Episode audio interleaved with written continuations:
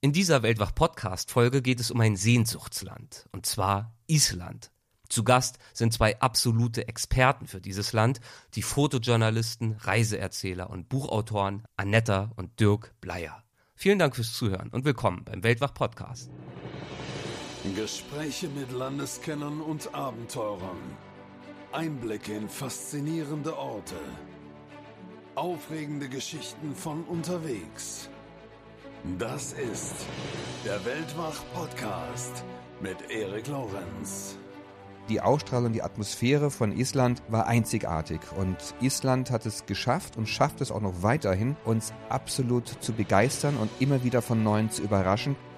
Er ist also direkt in den Krater des erloschenen Eyjafjallajökull hineingeflogen und kurz vor der Wand hat er dann eine ganz scharfe Kurve gedreht und wir wurden mit mehreren Gs dann in die Sitze gepresst.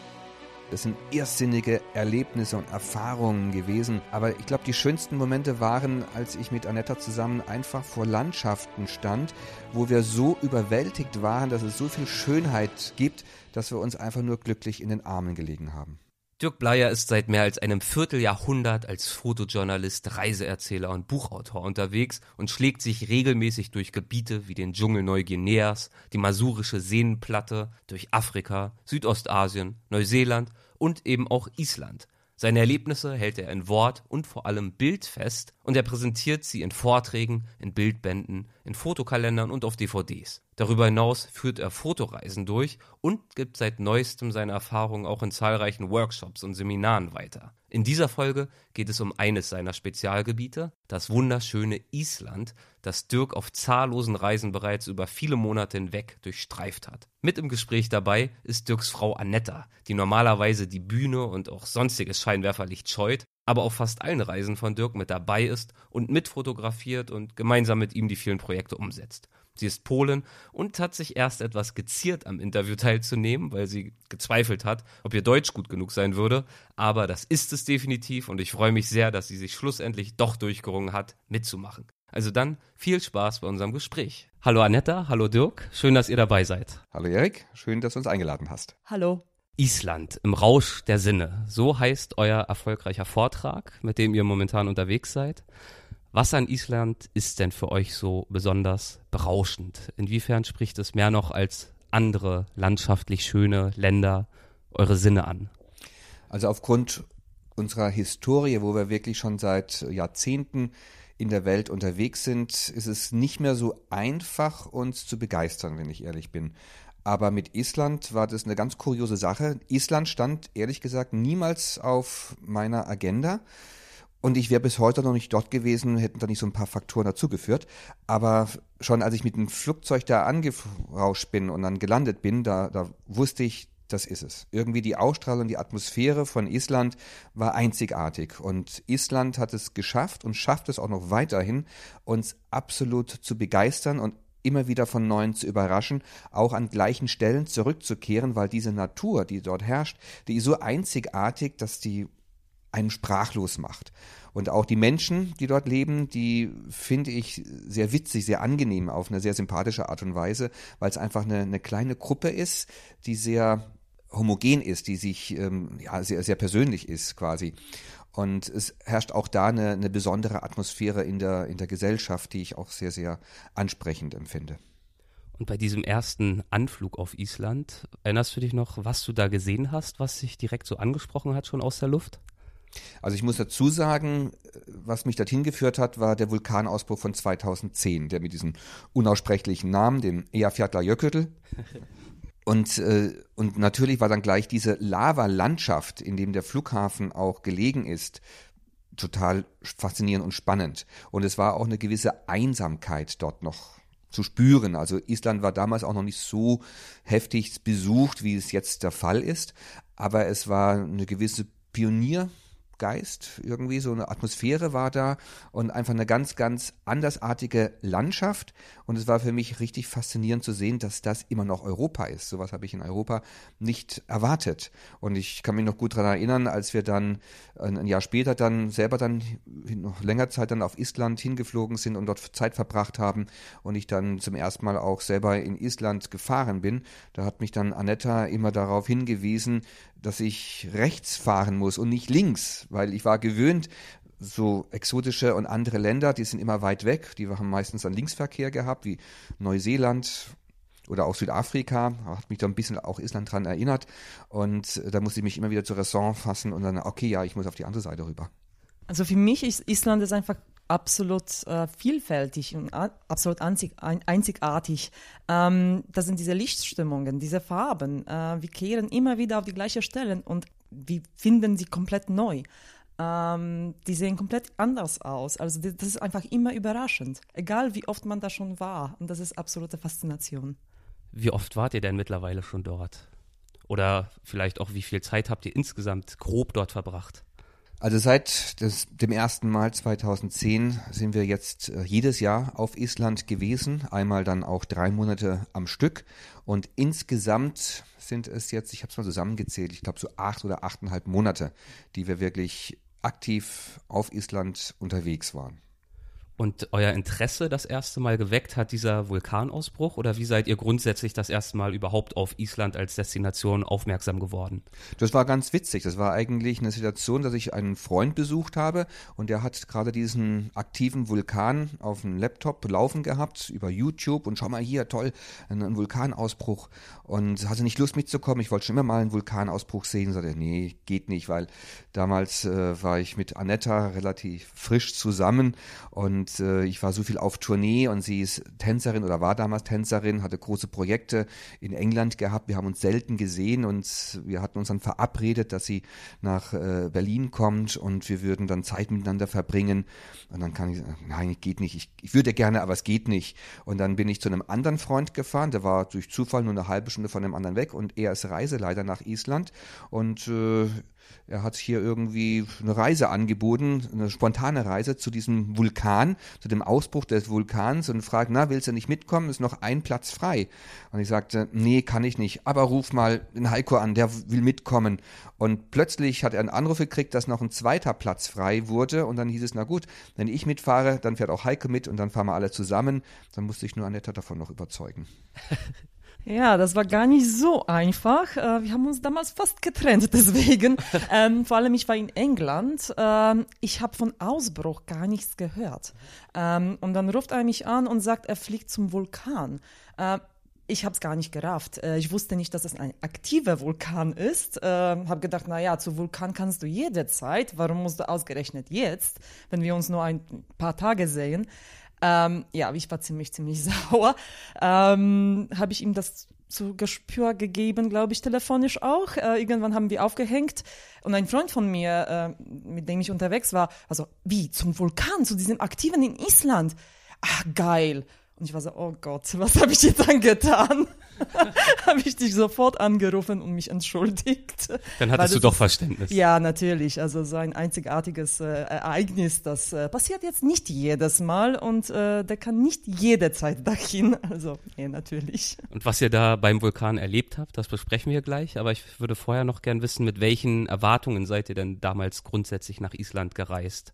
Hattet ihr bestimmte Vorstellungen von dem Land? Also prinzipiell ist das mit den Erwartungen so eine trickreiche Sache. Ich versuche Erwartungen so weit wie es geht runterzuschrauben. Das habe ich schon durch meinen allerersten Reisen mitgekriegt und erlebt, dass die Erwartungen, die werden niemals erfüllt. Na, das ist falsch, aber nicht so erfüllt, wie man sie sich vorstellt. Und deswegen versuche ich, so weit wie es geht, ohne Erwartungen irgendwo hinzufahren und mich überraschen zu lassen. Das funktioniert eigentlich auch ganz gut. Und ich bin dann auch selten enttäuscht, wenn es nicht so ist, äh, wie ich es mir vielleicht vorgestellt habe, weil von Vorstellungen kann ich mich ja nicht freisprechen. Ich weiß nur, dass die Vorstellungen trügen, dass die meistens richtig falsch sind, dass sich das Land irgendwie anders darstellt. Am Ende durch eine lange Zeit des Aufenthalts und alle Ecken gesehen und besucht zu haben, ähm, bekomme ich dann schon die Erwartungen auch erfüllt, die ich indirekt schon habe. Vielleicht auch unbewusst und, dann. Ja, unbewusst, die schon da sind. Aber es ist nicht so, dass, dass äh, sofort alles bestätigt wird und erfüllt wird, was man sich so vor Augen führt. Gab es was, was euch besonders überrascht hat an Island? Es überrascht einen immer wieder. Das ist einfach so einzigartig die Natur. Also sie ist so, so vielseitig, so vielschichtig. Und ich habe früher mehr gedacht, es sind irgendwelche tote Steine. Aber die Landschaft, die lebt. Sie lebt total. Sie ist nicht unbedingt jetzt Vegetation, sondern auch die Erde, sie brodelt, sie bebt, sie qualmt, sie stinkt. Das Land bewegt sich. Da ist, da ist total viel Aktion und man kann die Entstehungsgeschichte der Erde richtig visuell sehen und erkennen. Und es ist immer wieder auch in neue Ecken zu fahren. Es ist wieder eine Überraschung, ne? weil es ist einfach anders. Also äh, Überraschung an Island, äh, vielleicht mehr eine Überraschung an mir selbst. Äh, ich bin ziemliche Frostboiler äh, und ich habe festgestellt, äh, das macht nichts. Das ist ein so ein faszinierendes Land, dass auch wenn ich da zittere und völlig friere, ich stehe trotzdem draußen, fotografiere voller Begeisterung, weil das viel schöner ist, als man sich je vorstellen kann. Und zum Frieren hattet ihr ja schon bei diesem ersten Trip mehr als genug Gelegenheit, als es zu diesem Vulkan ging. Denn da war die Temperatur, glaube ich, ja so bei minus 20 Grad, wenn ich mich recht erinnere.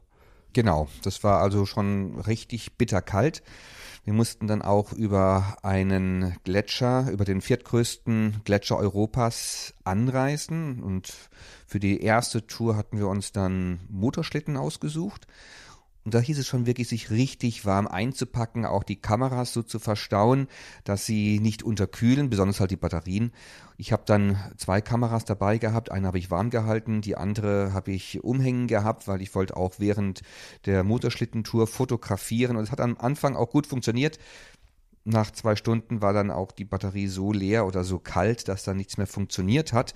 Aber so am Anfang sind schon noch richtig spannende und gute Bilder daraus hervorgegangen und entstanden. Und die andere Kamera hatte ich dann vor Ort gehabt und konnte dann damit arbeiten. Am zweiten Tag sind wir dann nochmal hingefahren zu diesem Vulkanausbruch. Dann allerdings mit riesengroßen Jeeps, sogenannte Super Jeeps. Da war es natürlich dann einfacher, weil innen drin waren die geheizt und warm. Allerdings sind wir mit denen laufend stecken geblieben und mussten uns gegenseitig dann immer wieder aus den Schneeverwehungen da rausziehen.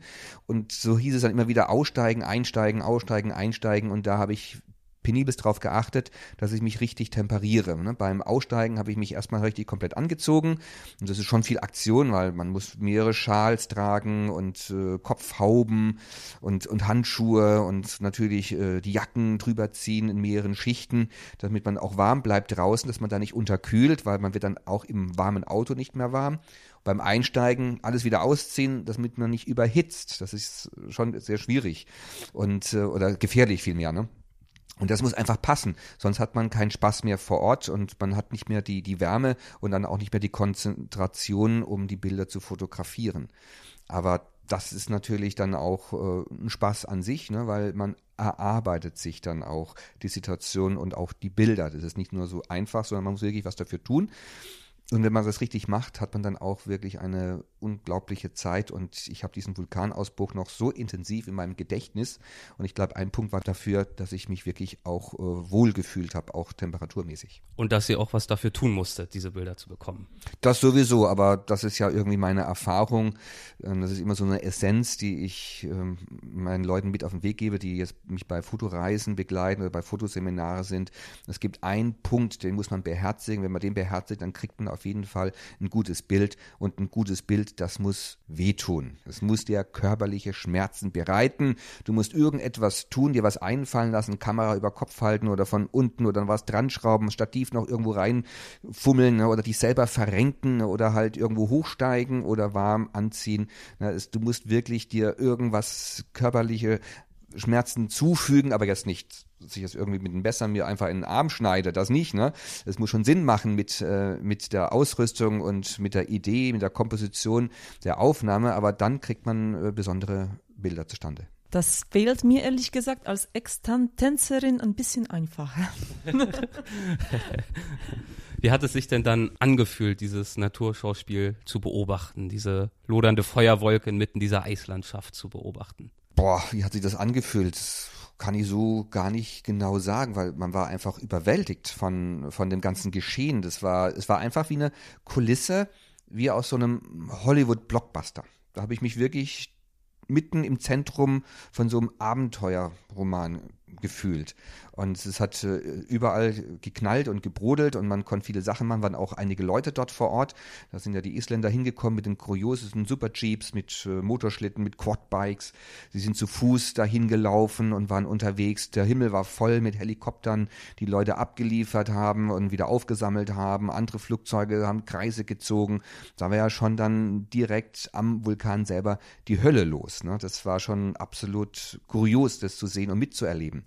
Also es waren so viele Eindrücke, dass ich jetzt gar nicht so sagen kann, ich saß da und habe das und das empfunden. Es war einfach nur irre.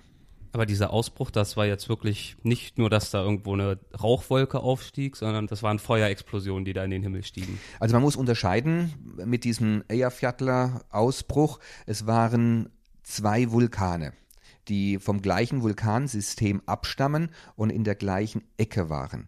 Das waren aber von der Art des Ausbruchs ganz unterschiedlich. Es war der erste, wo ich war, der auch unter dem Namen Eyjafjallajökull bekannt wurde, der allerdings, wenn man ehrlich sind, der Fimfjörderhals war. Das war ein anderer Vulkan, der war direkt am Übergang des Eyjafjallajökulls, also des Gletschers, des Eyjafjalla und des Myrdals-Gletschers, über den wir angereist kamen. Und das war ein Ausbruch, äh, wo es möglich war, ganz nah herangelangen zu können. Man hat die Lavafontänen direkt gesehen, man konnte an den Lavastrom hinlaufen. Ich habe dann auch einen kleinen Stein aufgesammelt, weil Anetta war ja, wie gesagt, damals noch nicht dabei bei diesem Ausbruch. Ich habe dann einen Stein mitgebracht, der noch richtig warm im Innern war. Das war der jüngste Stein unserer Erdgeschichte. Ne? Und das war so ein kleines Geschenk von mir für sie, dass ich nach Island zu diesem Vulkanausbruch fahren durfte.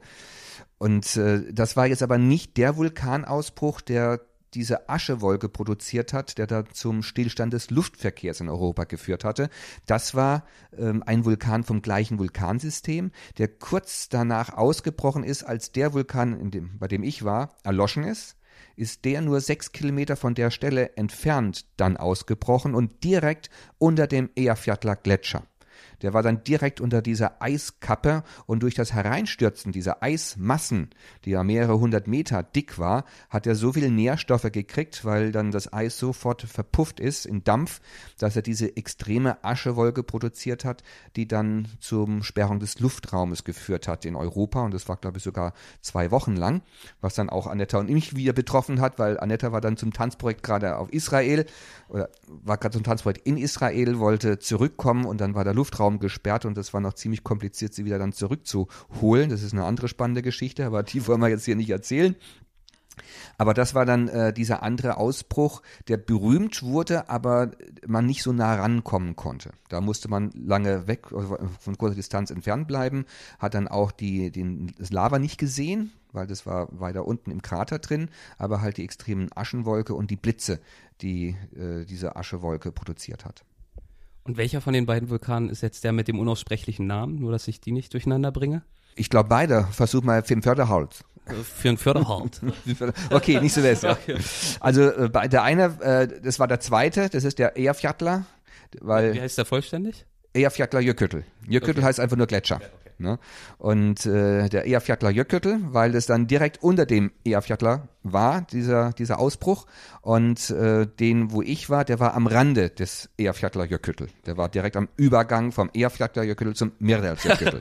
ich glaube, jetzt haben wir alle verloren. Aber ich glaube, jetzt ist alles klar. Absolut.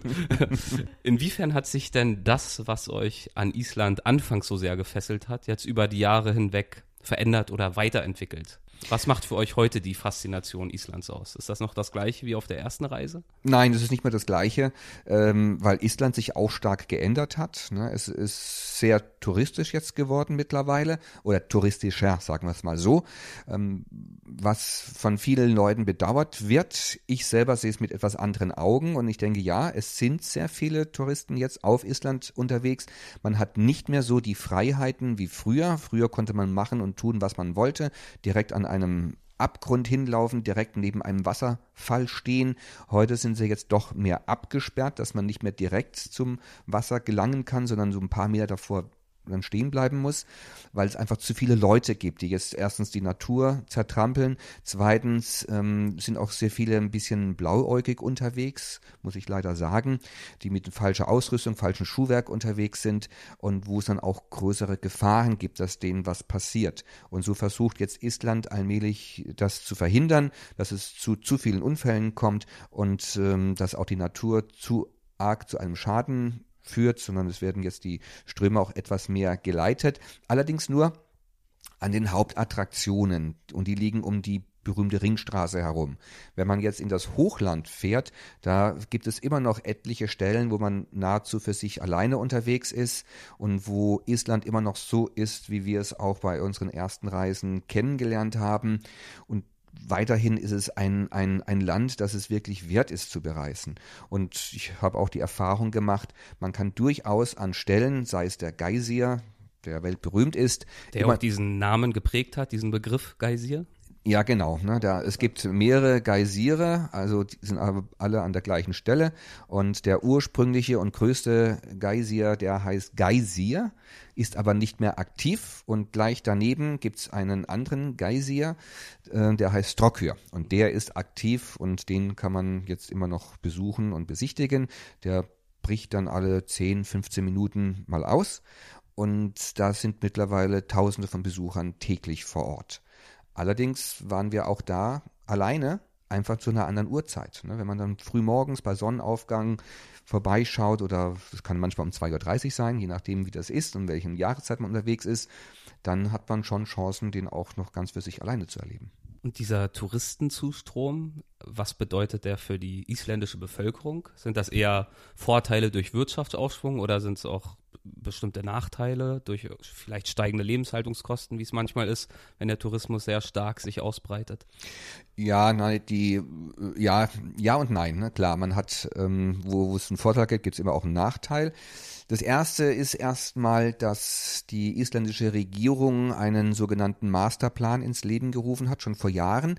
Und ähm, der hatte im Auge, dass sie aus Island ein Land der Schwerindustrie machen in Form von Energiewirtschaft, um Aluminiumschmelzen in das Land zu locken. Also Firmen, die Aluminium produzieren. Und für die Gewinnung von Aluminium braucht man sehr, sehr viel Energie. Und das hat man auf Island durch die geothermale Energie. So kann man die Energie sehr kostengünstig anbieten, was dazu führt, dass diese Aluminiumschmelzen gebaut werden in Küstennähe, weil der Bauxit, aus dem man Aluminium gewinnt, den gibt es auf Island nicht, der muss dann herangebracht werden über das Meer teilweise aus Australien, auch aus China stammend. Und das muss man sich mal vor Augen führen, was das für ein ökologischer Wahnsinn ist, aus den entfernten Ländern den Bauxit dorthin zu transportieren, damit man dort Aluminium gewinnen kann, weil die Energie so günstig ist. Also wir wissen auch, die Schiffe sind mit die größten Verpester der Umwelt, aber alles ist nichtig, weil die Kosten sind am Ende dann so gering oder so günstig, dass es sich immer noch rechnet, dort Aluminiumschmelzen zu bauen. Nur braucht man natürlich die Energie. Die gewinnt man durch Kraftwerke. Und die Kraftwerke werden jetzt dort gebaut, wo es die geothermale Energie gibt. Das sind aber die Ecken, die am schönsten, die am faszinierendsten sind. Da, wo die Geysire aktiv sind oder wo große Wasserfälle sind, wo viel Wasser ist, dass man auch Wasserkraftwerke bauen kann und wo die geothermale äh, Energie einfach zu fördern ist. Die sind dann auch landschaftlich einfach durch diese verschiedenen Farben der, der Steine, die die Thermie hochgebracht hat, auch landschaftlich schön geprägt. Und genau da plant man Kraftwerke hinzubauen. Und das war im südlichen Hochland, was mit zu der schönsten Ecke Islands zählt, 16 bis 18 Stück, die man da bauen möchte. Und so läuft Island letztendlich Gefahr, ihre einzigartige Vulkanlandschaft unwiederbringlich zu zerstören, wenn das wirklich durchgesetzt wird. Und viele Isländer haben keine große Meinung über ihr Land. Die denken immer, es gibt kaum Vegetation, ist nicht ganz so schön, nicht so prickelnd. Ähm, sie fahren viel lieber nach Europa oder nach Amerika in, in Urlaub und denken, sie haben selber nur ja, bunte, giftige Steine. Mittlerweile haben sie aber schon gemerkt, dass sie einzigartige Landschaften und Natur haben. Und gerade die Besucherströme die viel Geld jetzt ins Land spült, was die Isländer auch brauchen nach ihrer Bankenpleite oder Staatspleite von 2008. Da ist ja auch äh, Island schwer damit erwischt worden. Kommt jetzt wieder kräftige Devisen zurück in das Land. Und sie merken zum ersten Mal, dass sie durch den Tourismus mehr Geld verdienen können als durch den Fischfang und der Energiewirtschaft zusammen was früher eigentlich der große Geldbringer war. Und sie merken auch, dass der Tourismus doch noch nachhaltiger ist als die Energiewirtschaft, weil auch die geothermale Energie, die ist nicht unendlich. Es gibt einige Bohrlöcher, die versiegen und die erkalten und die nur kurz nutzbar sind und gar nicht so lange die Energie bringen und fördern, wie man es gedacht hat. Jetzt sehen Sie aber, wenn wir das so behalten, so belassen, wie es ist, kommen die Leute weiterhin in unser Land, weil es das ist, was sie sehen wollen. Und so rettet im Moment der Tourismus eigentlich die Landschaft Islands. Deswegen finde ich das gar nicht so schlecht und auch für die Menschen ist es natürlich auch eine Einnahmequelle. Natürlich werden verschiedene Sachen für die Isländer auch teurer, aber die haben schon eine Methode gefunden, wie sie damit zurechtkommen. Und dieses Thema der Energieproduktion in Island, das hast du auch ein Stück weit für dich erschlossen, mit Hilfe eines Piloten, eines interessanten Menschen, mit dem du dort oben unterwegs warst? Ja, darauf hat mich der Omar Ragnarsson darauf aufmerksam gemacht. Ein ganz faszinierender Was Mensch. Was war das für ein Kerl? Wart ihr zusammen bei dem im, im Flugzeug? Ja. Ja, ja, ja. Wir haben das waren, wir, wir haben ihn also kennengelernt über auch über einen, einen Freund und wir wollten fliegen und er wurde uns empfohlen und also in Island kennt den Omar eigentlich jeder. Gut, Island, die Bevölkerung ist nicht ganz so üppig, sind nur 330.000 Menschen, also es ist wie ein Stadtteil in Berlin, wo wir herkommen, also ist schon sehr überschaubar. Und äh, daher kennt fast jeder jeden. Und der Oma ist sehr engagiert und äh, versucht auch die Isländer auf die Umweltproblematiken aufmerksam zu machen. Er hat schon viele Initiativen angeschoben, hat Sitzblockaden durchgeführt, wurde auch schon von der Polizei weggetragen, also von Freunden, Bekannten, vielleicht sogar auch von Verwandten, weil es einfach so äh, intim ist, diese Gesellschaft, ne, dass man sich eigentlich kennt, aber er macht die Menschen aufmerksam auf äh, diese Problematiken, die sich jetzt immer mehr und mehr stellen über diese Energiewirtschaft, wie auch damit umgegangen wird. Aber Oma ist, äh, ist ja mittlerweile fast an die 80, ist immer noch unterwegs mit dem Flieger, ist ein Teufelskerl, seine Maschine ist halb so alt wie er. Ein paar Schräubchen fehlen da auch bei der Maschine, aber sie ist immer noch flugbereit. Und er hat sich einmal tierisch darüber aufgeregt, als dann die Europäische Union und die Luftfahrt dann seine Maschine gegroundet haben, weil sie nicht mehr flugtüchtig sei, meinte er. Aber er hat es dann wieder so hingebogen über isländische Wege, dass er doch wieder fliegen durfte.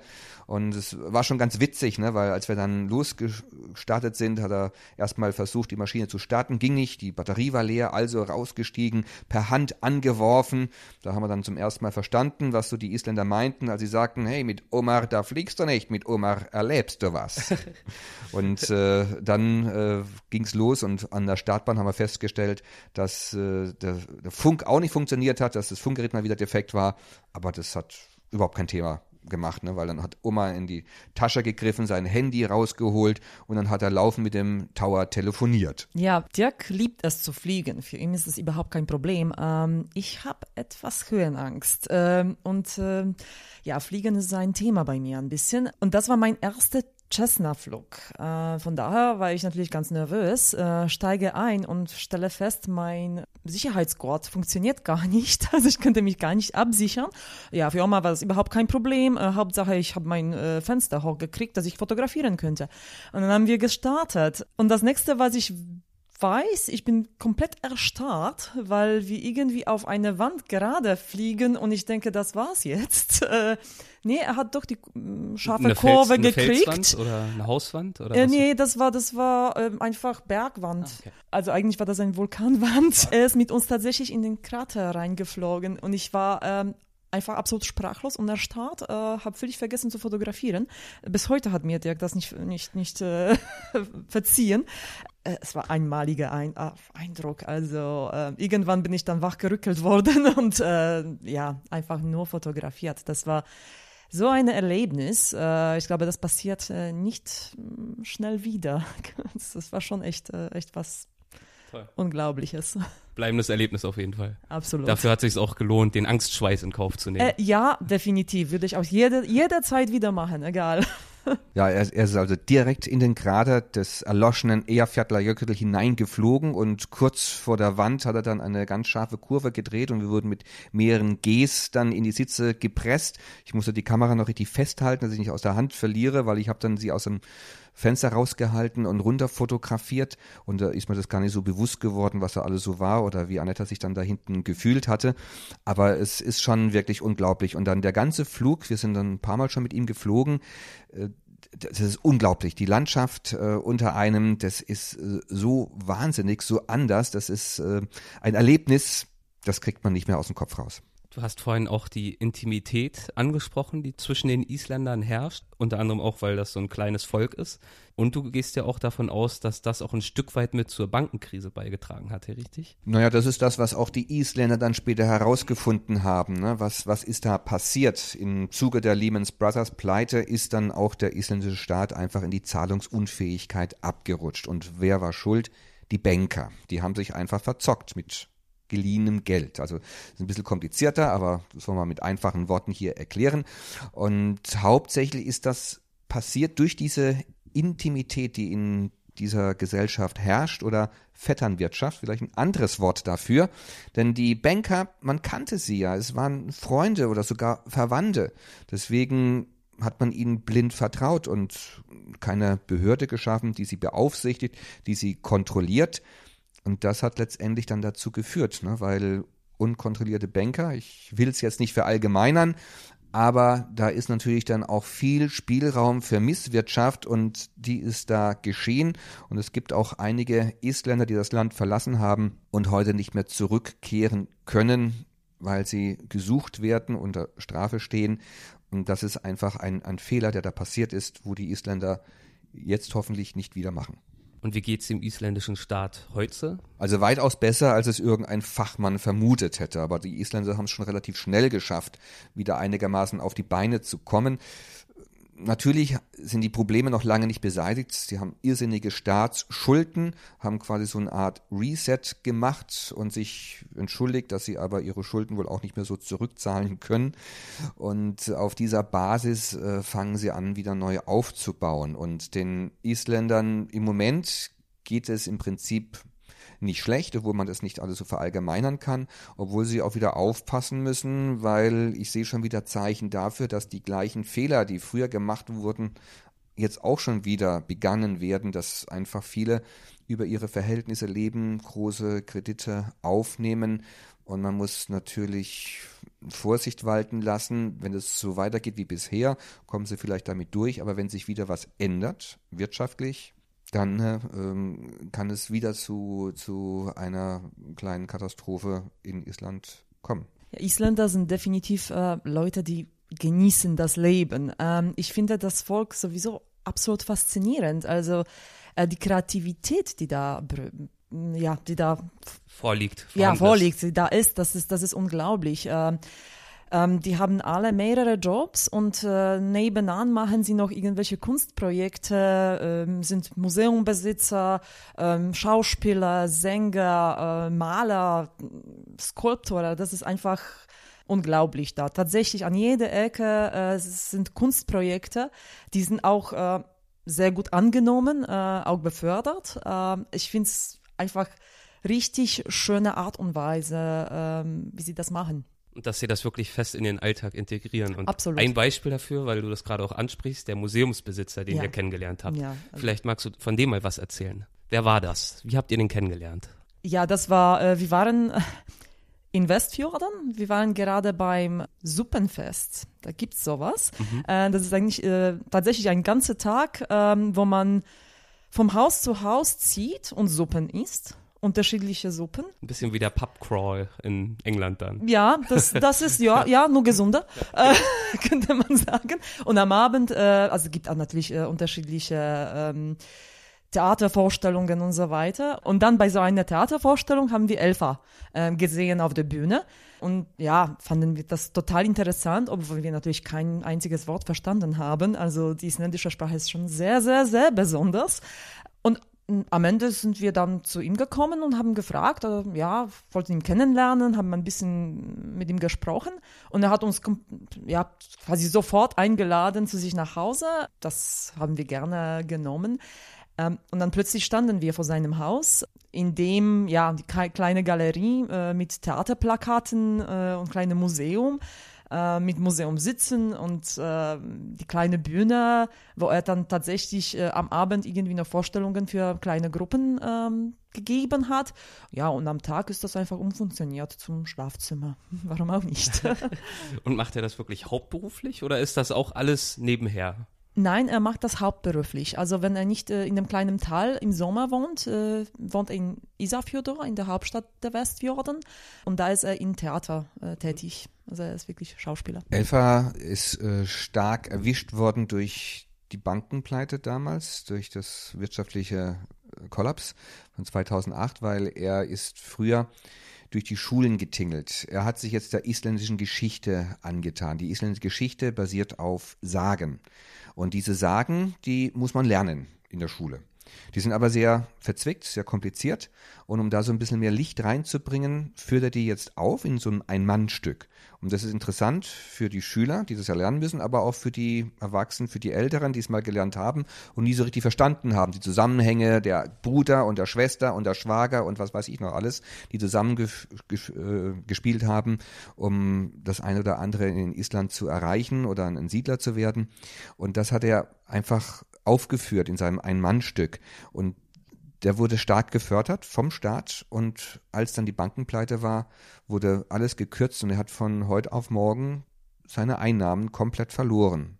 Und dann musste sich was einfallen lassen. Und das ist halt, was äh, Anetta auch meinte, dass die Menschen so, so Leben, Überlebenskünstler letztendlich auch sind dass sie mehrere Jobs haben, weil von einem können sie oftmals nicht leben. Und wenn dann was wegfällt, dann müssen sie schnell wieder was anderes ausdenken.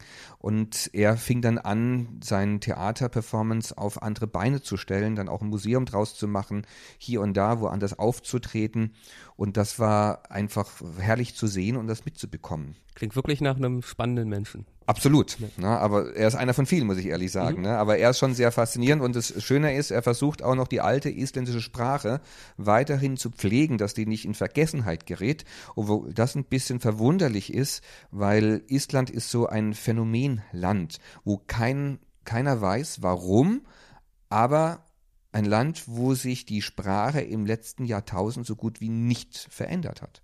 Sie bleibt immer noch sehr, sehr ursprünglich. Sie sprechen heute immer noch so wie vor, vor Hunderten von Jahren. Jetzt kommt vielleicht so ein bisschen vor, dass hier und da kleine Einflüsse mit hineinkommen. Und äh, da versucht er gegenzusteuern, gegenzuwirken. Aber großartig hat sich die Sprache bisher nicht verändert. Und wenn ihr solche spannenden Menschen kennenlernt oder auch Sehenswürdigkeiten, natürliche Sehenswürdigkeiten besucht, geht für euch dann beim Reisen das stets mit dem Fotografieren einher? Sprich, seid ihr dann schon primär auf der Suche nach spannenden Motiven und auch Geschichten für eure Vorträge? Oder lasst ihr die Kamera auch mal zu Hause und seid nur unterwegs, um zu erleben. Wie findet ihr die, Balance zwischen dem Genießen des Moments und auch natürlich dem professionellen Druck, Material zu kriegen? Die Balance finden wir, indem wir uns nicht unter Druck setzen, das jetzt alles unbedingt bildlich festhalten zu wollen und zu müssen. Und ich glaube, das ist auch ein, ein Schlüssel dazu, dass wir gute Geschichten kriegen oftmals, weil wir die, die Geschichten erstmal entstehen lassen und dann nach einer gewissen Weile fragen, können wir dann fotografieren oder was, äh, was, was darstellen in dem Sinne. Ne? Und äh, das, das funktioniert ganz gut, weil wir interessieren uns auch erstmal für die Menschen und für die Geschichten. Und natürlich, ich weiß nie genau, was nehme ich von den Erlebnissen in, in die Show mit auf. Ne? Was, was, was findet den Weg dort hinein? Und wir haben sehr viele Geschichten erlebt und auch fotografiert und nur ein Teil davon findet dann auch den Platz im Vortrag. Das heißt nicht, dass die, die es nicht geschaffen, uninteressant oder nicht spannend sind. Es kann einfach sein, dass sie in Form der Dramaturgie nicht reinpassen oder dass sie vielleicht ein bisschen ähnlich ist wie eine andere Geschichte und die andere Geschichte passt einfach von der Stelle besser woanders hin oder wäre eine Wiederholung. Also dann haben wir einen Fundus, aus dem wir wählen können um einen richtig schönen äh, Vortrag zusammenzustellen. Aber zuerst ist es, man ist unterwegs. Natürlich guckt man nach guten Motiven und nach schönen Stories. Das ist aber auch eine schöne Art und Weise, dass das Reisen bei uns sich dann oder auch bei mir dann verändert hat. Weil am Anfang bin ich zum ersten Mal bin ich mit einem Rucksack dann nach dem Abitur nach Afrika gefahren für zweieinhalb Jahre. Da war die Kamera schon mit dabei, aber der Druck war nicht da, alles zu fotografieren und bildlich in hoher Qualität abzubilden und mit zu nach Hause zu bringen, sondern da bin ich einfach gereist. Und jetzt ist die Kamera ähm, mehr zum Zentrum geworden, aber ich bereue das nicht, sondern es, es schult mich im Blick. Es macht mir Freude, dass ich auch recherchieren muss oder mir Mühe geben muss, an gute Stellen zu kommen, schöne Bilder zu fotografieren. Dann bin ich auch zu einer ganz anderen Tageszeit unterwegs, was äh, mir auch eine schöne ein Hochgefühl vermittelt und äh, es gibt mir noch mehr Antrieb zu recherchieren oder Leute zu treffen und kennenzulernen, wo vielleicht eine interessante Story dahinter ist. Es geht also so Hand in Hand. Ich glaube auch, wir versuchen das nicht zu erzwingen. Ähm, das ist so ein bisschen, ähm, wir geben, geben, uns und den Menschen die Zeit. Äh, und eigentlich ist es oft so, dass die Menschen, dadurch, dass sie sehen, dass wir Interesse haben, interessieren sie sich für uns plötzlich. Äh, und das kommt öfters vor, dass sie zu uns kommen äh, und fragen und äh, ein Gespräch anfangen. Und das ist echt schön, weil da fühlt man sich eingeladen, in deren Leben einzu, einzuschauen, sozusagen. Aber das ist, wir versuchen es absolut nicht zu erzwingen. Äh, das braucht immer Zeit und äh, ja, Interesse. Und das spüren die Menschen. Ihr jagt also nicht den nächsten Schnappschuss, sondern gebt euch nee. erstmal wirklich Erlebnissen nee, hin absolut. und dann wird das, wenn es sich ergibt, dokumentiert. Ja. Und das ist ja auch das, was ihr mit dem Vortrag versucht, nämlich das Land wirklich erlebbar zu machen, nicht wahr? Und nicht einfach nur irgendwelche Fotoschnappschüsse, die man vielleicht auch irgendwo anders sich im Internet anschauen könnte, zu zeigen. Es geht ja um die Geschichten, die ihr erzählt. Genau. Äh, und äh, es freut mich immer, wenn die Besucher kommen und sagen zu uns beim Büchertisch, äh, ja, dank euch könnten wir das, das Land erleben, entweder wiedererleben oder neu erleben. Äh, letztens ähm, hat auch eine Frau zu mir gesagt, äh, ich habe eigentlich keine Interesse an das Land gehabt, aber jetzt will ich dahin. Und das ist einfach total schön. Du hast gerade auch den Büchertisch angesprochen, den ihr immer aufbaut. Und äh, das ist ja was, was ihr zusätzlich zu den Vorträgen und auch den Reisen auch noch macht, nämlich Bildbände zu veröffentlichen. Ihr habt schon mehrere veröffentlicht, zuletzt glaube ich 2015 über Burma im Knesebeck Verlag und einen auch über die Mausuren im National Geographic Verlag. Wie ist es für euch, an diesen Bildbänden zu arbeiten und was für einen Stellenwert nehmen diese Buchprojekte für euch ein? Also es, es, macht sehr viel Freude, an einem Buchprojekt zu arbeiten und ähm, die, die schönsten Bilder gedruckt auch zu sehen und eine Reihenfolge reinzubringen, eine Aussage rüberzubringen. Also es ist wirklich eine sehr, sehr schöne Arbeit. Es ist aber nicht das Haupterwerb. Leider geht die Nachfrage nach Bildbänden mittlerweile stark zurück. Das heißt, als reiner Bildautor, Bildbandautor könnten wir nicht mehr leben. Aber es ist eine schöne Zubrot, eine, eine extra Geschichte.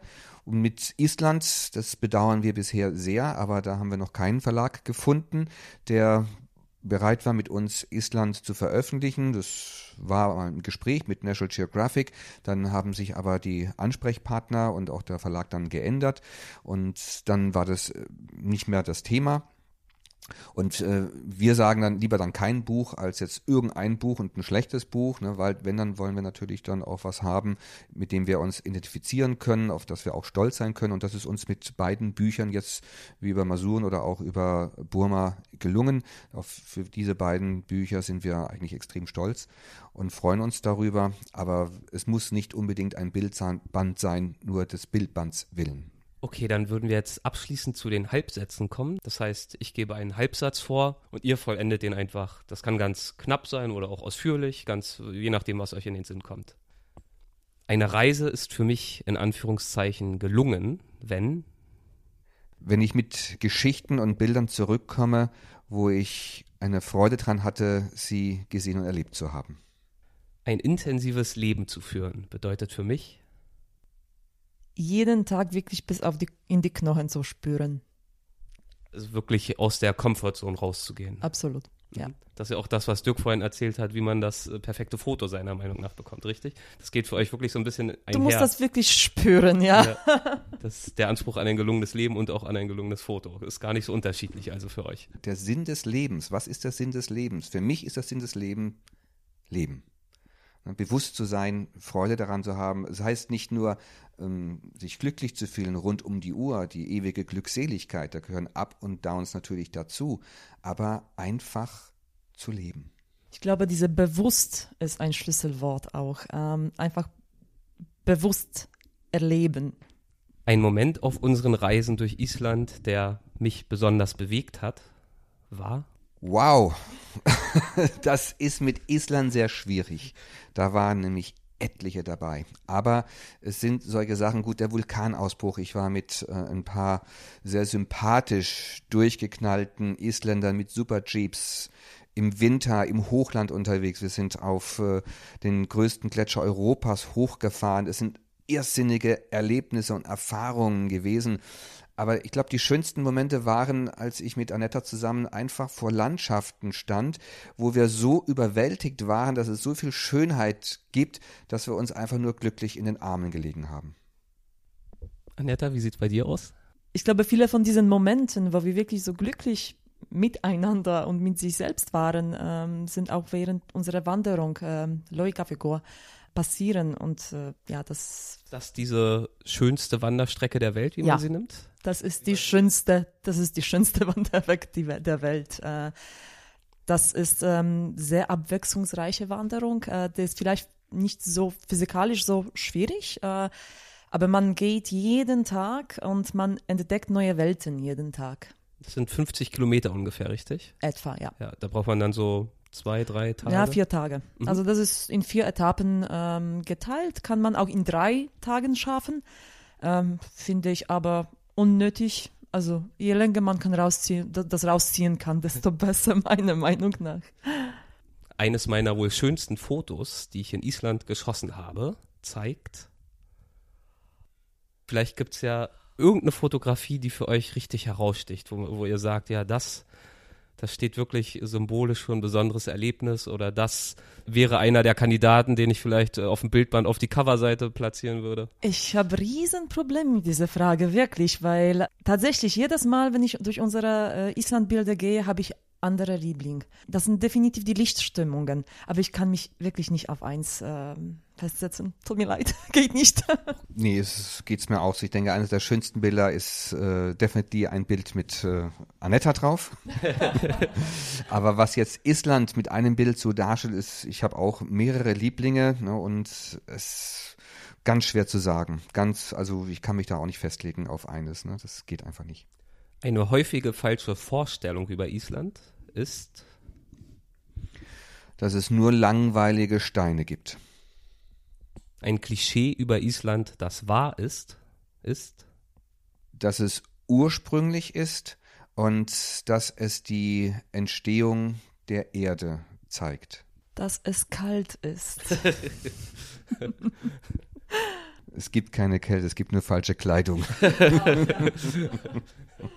In zehn Jahren wird Island hoffentlich genauso faszinierend sein wie auch heute, obwohl es sich auch weiterhin entwickelt hat. Als unseren bisher größten Erfolg betrachte ich, dass wir mittlerweile seit vielen Jahren sehr eng miteinander zusammen sind und reisen und immer noch zusammen sind. Wenn ich an die Zukunft denke, wird Island weiterhin eine Rolle bei unseren Reisen spielen. Habt ihr schon weitere Projekte geplant in Bezug auf Island? Ja, haben wir schon. Wir haben noch ein paar Ziele, die wir gerne noch sehen, fotografieren und vor allen Dingen erleben möchten. Dazu gehören Eishöhlen, Island auch nochmal im tiefen Winter. Ich bin ja schon da gewesen beim Vulkanausbruch und auch mit der Super Jeep Tour, aber ich würde gerne Island nochmal im, im tiefen Winter, auch mit Wasserfällen und in anderen Orten erleben. Auch Herbststürme, die sehr heftig sein können, aber das Raue, das das gefällt mir auch, finde ich auch spannend, würde ich auch gerne mal richtig noch erleben. Es gibt noch andere Touren, die wir auch geplant haben und machen möchten. Und, äh, und Island ist ein Land, wo ich auf jeden Fall weiterhin Fotoreisen hinführen möchte, um den Kontakt nicht zu verlieren und einfach auch die, die Schönheit dieser Natur anderen Menschen näher bringen zu können. Was erwartet Teilnehmer eurer Fotoreisen denn? Na, zuerst mal hoffentlich eine spannende Zeit vor Ort, auch Ecken und Regionen, die nicht jeder kennt und Zeit vor Ort, um an Stellen auch an Bildern zu arbeiten. Ich bin ja auch dann dabei und ich setze mich selber zurück mit meinen Fotowünschen. Ich brauche die ja auch nicht so stark, weil ich habe ja schon sehr viele tolle Bilder aus Island mit nach Hause gebracht. Bin dann vorwiegend dann auch für die äh, Fotoreisegäste mit dabei. Und so haben wir auch wirklich dann Zeit, uns an den einzelnen Stellen die Motive zu erarbeiten, mit der richtigen Kameraeinstellung, mit dem richtigen Objektiveinsatz und mit den richtigen Filtern. Dann jetzt ganz zum Schluss die Assoziation, das heißt, ich nenne einfach nur noch einen Begriff und ihr sagt das dazu, was euch in den Sinn kommt. Abenteuer. Ist absolut ein Antrieb für unsere Reisen, obwohl es immer schwieriger wird, Abenteuer zu erleben, denn oftmals ist Abenteuer falsche Planung. Und wie sucht ihr, wenn es für euch ein Antrieb ist, wie sucht ihr nach Abenteuern? Ihr werdet jetzt ja nicht einfach bewusst schlecht planen. Nee, das muss man aber nicht suchen. Das passiert einfach. Wenn man lange Zeit irgendwo ist, passieren Sachen. Und das bedeutet immer Stress und sehr viel Begeisterung im Nachhinein. Abenteuer ist natürlich sehr relativ. Ne? Für, für einen ist so eine Flussdurchquerung ein rieses Abenteuer und der andere sagt, naja, der Bach vor meinem Haus ist tiefer als der Fluss, wo ich hier durchgefahren bin. Also es ist immer sehr, sehr relativ, ne? was, was Abenteuer nun bedeutet und was Abenteuer für jemanden ist. Aber für mich ist Abenteuer jetzt nicht nur lebensbedrohliche Situationen, sondern auch ein Flug mit äh, Oma ist abenteuerlich. Oder wir waren beim Schafabtrieb dabei mit den Isländern, dem sogenannten Rettier, als äh, da Tausende von Schafen gefiltert worden sind und zu den einzelnen Höfen verteilt wurden. Und da war richtig die Hölle los. Und das war auch eine andere Art von Abenteuer, aber einfach ein besonderes Erlebnis, was man sonst nicht wirklich findet oder hat. Also so gesehen sind es immer wieder Situationen, die auf einen zukommen, die passieren, die man im Nachhinein dann schon als kleines Abenteuer werten kann. Wo man vielleicht nicht vorbereitet ist auf irgendwas, aber dann schnell reagieren muss und äh, flexibel sein muss. Travelogue. Travelogue ist ganz witzig. Das ist ein äh, englisch-amerikanisches-englisches Wort, was Reisebericht eigentlich bedeutet. Und das wurde von einem Amerikaner geprägt, der um die Jahrhundertwende, also um 1900 herum, ähm, dieses Format, was wir jetzt zeigen, zum ersten Mal sehr, sehr erfolgreich in Amerika gezeigt hat die Seele gefüllt hat mit 2000 Menschen jeden Abend ohne Probleme. Er hat angefangen, Glasbilder, Glasdias zu projizieren, hat die färben lassen, erst in Japan und hat es dann nach Amerika importiert, hat auch angefangen dann zum ersten Mal zu filmen, als äh, Kameras aufkamen und er war wohl derjenige, der wohl zuerst Filmmaterial aus exotischen Ländern mit nach Hause gebracht hatte. Und heute ist er komplett unbekannt in Amerika und in dieser Welt. Aber er hat das Format damals geprägt, weil er von sich gesagt hat, er ist kein Lehrer, kein Lecturer, sondern er sieht sich als Entertainer und möchte aber fremde Welten und äh, weit ent entfernte Länder den Menschen näher bringen. Und genau das machen wir heute und so sehen wir uns auch. Und er hat halt dieses Wort geprägt, Travelogue. Und so haben wir dann auch unsere Format genannt, weil ich denke, dass es das am besten trifft und auch so ein bisschen als Hommage dem Urvater unserer Szene. Wie hieß er doch gleich? Burton Holmes. Ja, der Begriff wird ja heute auch für die Literatur zum Teil verwendet, nicht wahr? Ja, ja, der ist eingeenglischt ja. worden und äh, es weiß nicht jeder englischsprachige Mensch, was eine Travelogue ist, aber Amerikaner und äh, Briten, die wissen es auf jeden Fall. Und es bedeutet einfach Reise, Reisebericht in dem Sinne, dass es aber auch noch mit einer multimedialen Show verbunden ist. Das wissen wiederum die wenigsten. Zumal auch unser Format, was wir hier haben, mit unseren Multivisionen oder Travelogs, wie wir es nennen, ähm, ziemlich unbekannt ist außerhalb des deutschsprachigen Raumes. Selbst im deutschsprachigen Raum gibt es die Mehrzahl der Menschen, die damit nichts anfangen können und immer noch nicht wissen, was es ist. Vogelkot-Attacken. Oh ja. Die kann man haben, wenn man sie sucht auf Island. Was hat's damit auf sich? Wie kann ich mir das vorstellen? Das sind äh, hauptsächlich die Küstenseeschwalben, das sind Bodenbrüter und zur Brut sind die extrem aggressiv. Die verteidigen dann ihr Revier, weil klar, wenn man sich zu arg dem Nest nähert, läuft man natürlich Gefahr, Eier oder auch frisch geschlüpfte Jungtiere zu zertreten. Und so greifen einen diese Küstenseeschwalben an mit Scheinattacken. Manche, sie pieken dann sogar mit ihren Schnabel auf den Kopf. Ich habe dann schon Leute gesehen, die blutige Wunden davon getragen haben. Und ja, sie kacken einen an. Das ist die erste Sache. Das ist so der Warnschuss, ne? Der geht dann schon mal los und wenn man nicht aufpasst, dann ist man ruckzuck zugeschossen. ja, mitten im Schwarm sollte man sich da nicht bewegen. Ja, aber müssen wir einen Regenschirm dabei haben. Ne? Der hat erstmal die Funktion, die Kacke wegzuhalten und auch äh, sie greifen immer den höchsten Punkt an. Also wenn man jetzt irgendwo unterwegs ist, dann ist es ganz gut, irgendwie die Hand hochzuhalten oder irgendetwas dabei zu haben, einen Wanderstock und den hochzuhalten, weil dann pieken sie in das höchste, in, in, auf die höchste Position, was man dort hat und nicht direkt auf den Kopf. Guter Tipp. Und der letzte Begriff, zu Hause. Zu Hause ist für uns auf alle Fälle Berlin wo ich jetzt auch schon seit fast 30 Jahren wohne. Und Anetta stammt ja aus Polen und sie hat lange Zeit in England gewohnt, lebt jetzt auch schon seit acht Jahren in Berlin. Und da fühlen wir uns einfach wohl. Da fühlen wir uns richtig zu Hause. Es ist unser Ruhepunkt. Es ist auch wichtig, den zu haben, auch wenn wir weniger zu Hause sind als unterwegs. Anetta, Dirk, ich danke euch herzlich für die Zeit, die ihr euch genommen habt. Möchtet ihr uns vielleicht zum Abschluss noch verraten, wo unsere Hörer am besten mehr über euch erfahren können? Am besten natürlich auf unserer Webseite. Die ist ganz einfach unter www.dirk bleier.de, Bleier mit EY geschrieben. Da sieht man, was wir für Themen haben, wo wir welche Vorträge zeigen, die Seminare, die Fotoreisen, gibt auch einen Link zu uns.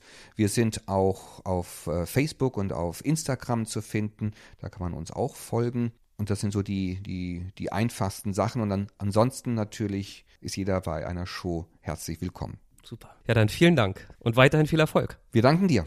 Dankeschön. Das waren Annetta und Dirk Bleier. Ich hoffe, das Gespräch war interessant für dich. Wenn ja, dann schau doch mal auf weltwach.de vorbei. Dort kannst du dir in den Show Notes zu dieser Folge einige von Annettas und Dirks Island-Fotos anschauen. Und du kannst dich dort für den Newsletter anmelden, denn damit informieren wir dich über neue Podcast-Folgen, aber auch über neue Reportagen auf der Website und andere News. Bis bald.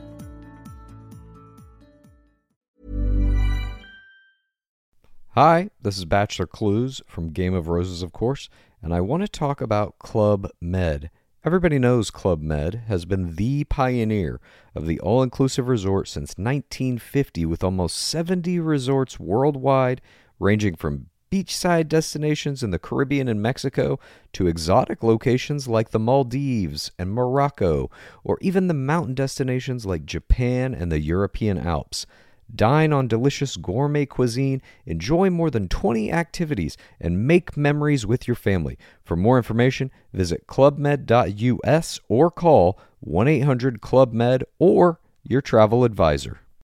Botox Cosmetic, out of botulinum toxin A, FDA approved for over 20 years. So, talk to your specialist to see if Botox Cosmetic is right for you. For full prescribing information, including boxed warning, visit BotoxCosmetic.com or call 877-351-0300. Remember to ask for Botox Cosmetic by name. To see for yourself and learn more, visit BotoxCosmetic.com. That's BotoxCosmetic.com.